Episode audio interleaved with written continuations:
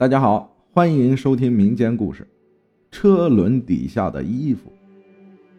开货车的田师傅今年五十多岁了，跑过非常多的路，加上他生性健谈，一群人聊天时，往往他的话最吸引人。人们都喜欢听奇闻异事，因为田师傅的阅历多而广，他又有极大的发言权，自然而然，他的听众最多。而且他说的很多事都是亲眼见过或者亲身经历过的。他总结说：“虽然科技文明日益发达，但自然的力量终究还是强过于人以及人的创造。而自然何其广阔，这里又有多少不为人知的地方呢？那些悬疑的事儿每天都在发生。”田师傅说：“以前的年代没有考过驾照，但即使如此，他的车技比现在许多考了驾照的小年轻强多了。以前开的是拖拉机，小沟小坎儿、大沟大坎儿、山间窄路都遇到过，总能凭着一股劲儿、一鼓作气的轰过去。后来开货车，拉石头、拉水泥、拉木料、拉柴火。”他因为胆子大，车技熟练，总是比别的师傅接到更多的活儿。当然，开车有日间行驶，也有晚间行驶。一路之中碰到很多稀奇古怪的事儿，比如有一次，他要去某个村子拉油菜籽儿，因为村里人种的油菜打下来的籽儿啊，要送到镇上去打菜籽油。村里没有打油的机器，往常村民都是一副扁担挑着。后来有了四轮子的车，村民都寻思着，不如大家一起凑钱，请个货车师傅，把所有村民的菜籽一起拉到镇上去，再把打出的油拉回来，大家再按照原来各家菜籽多少斤两来分配这菜油。当然了，即使各家菜籽称的再精确。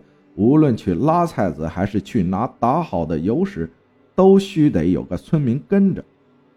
一般都是由大家选出村里较有威信和最值得托付的一个人去。而那一次，跟着田师傅把菜籽儿送到镇上去的是村里一个被大家叫做张哥的人。张哥也非常的健谈，因此两人一路之中笑声不断。张哥对一路的路况比较熟悉，哪里有沟，哪里有堑，哪里有河都非常清楚。他还说，靠近河边有几户人家，特别喜欢针对开车的师傅们干些缺德的事儿，比如他们经常孵许多小鸡崽儿，却不是为了养鸡，而是为了讹钱。那几户人家全都在新修的公路旁边。因为过往的车辆都必须从他们家门前经过，每当他们听到有轰隆车声远远来时，就赶紧往门前的公路上撒一把米，并且常唤几声，小鸡仔们立刻奔跑过去，聚在那里吃米。货车啊，一般比较高大，而且一路声音也很大，开车师傅大都不会注意到前面有一群鸡仔。正在前面吃米，所以货车们总是直接压过去，自然而然就有一些倒霉的小鸡崽儿被压死。而每当这时，那家的主人就赶紧出来，大喊大叫让货车停下来，并且就货车司机压死他家鸡崽儿的事讨个说法。而这说法归根结底，无非就是赔钱。按照地上被压死的鸡仔数量去计算，至于每只死鸡仔赔多少，就看货车司机与那家主人交涉或者吵架的水平了。但即使赔的再少，也是鸡蛋价格的几倍。那些人家凭借这缺德的手段，着实讹了些钱。因为有着这样的提醒，在路过那几户人家门前的公路时，张哥都是下车陪着田师傅的车一起走，如果看到前面不对劲，就示意他停下来，因此倒也一路无事。田师傅把货车开到镇上打菜油的地方，两人一起把菜子卸下来，然后田师傅再把张哥送回一城。在路过那几户人家前面时，已是黄昏。两人都非常疲惫。张哥看见路面一直空荡荡的，也懒得下车去看，只是把头伸出车窗去看而已。在有一户人家门口，明明之前远远看没什么，就在货车经过的时候，突然从那栋房子的二楼飘下一个什么东西来。刹车已经来不及了，田师傅眼睁睁地看着货车从上面压过去。待到两人慌忙把车停了，下车去看时，发现左侧前轮下压着一件衣服，极浅的蓝色外套，有几颗金属制的星星作为装饰。田师傅看到那户人家是老式旧楼。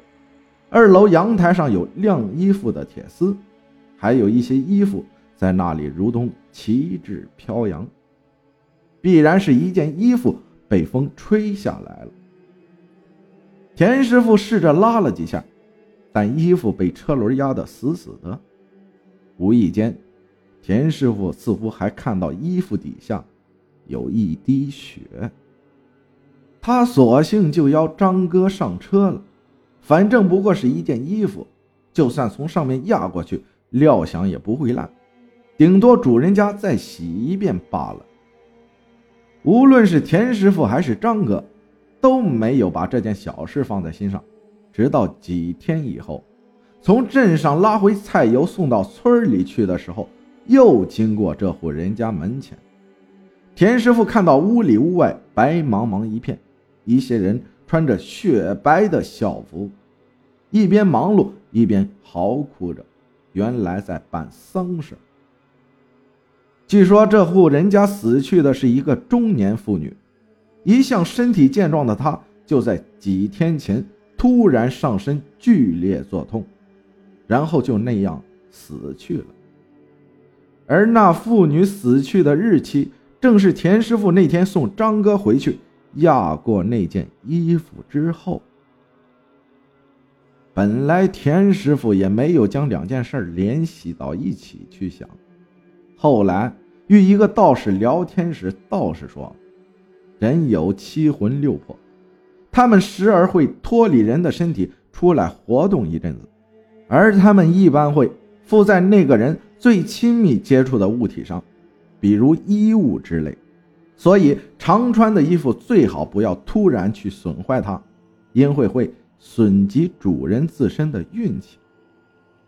道士说了很多，田师傅一惊，两件事迅速在他心里拼合起来。那个中年妇女晒在二楼铁丝上的衣服突然被风吹下来，落在公路上，被田师傅的货车压过去，然后他就死了。怪不得田师傅在准备把衣服拉出来时，隐约看见衣服底下的路面有一滴血。田师傅在说到这件事的时候唏嘘不已。很多人说，也许是那户人家通过牺牲鸡仔的性命去讹别人的钱太多了，受了报应而已。谢谢大家的收听，我是阿浩。咱们下期再见。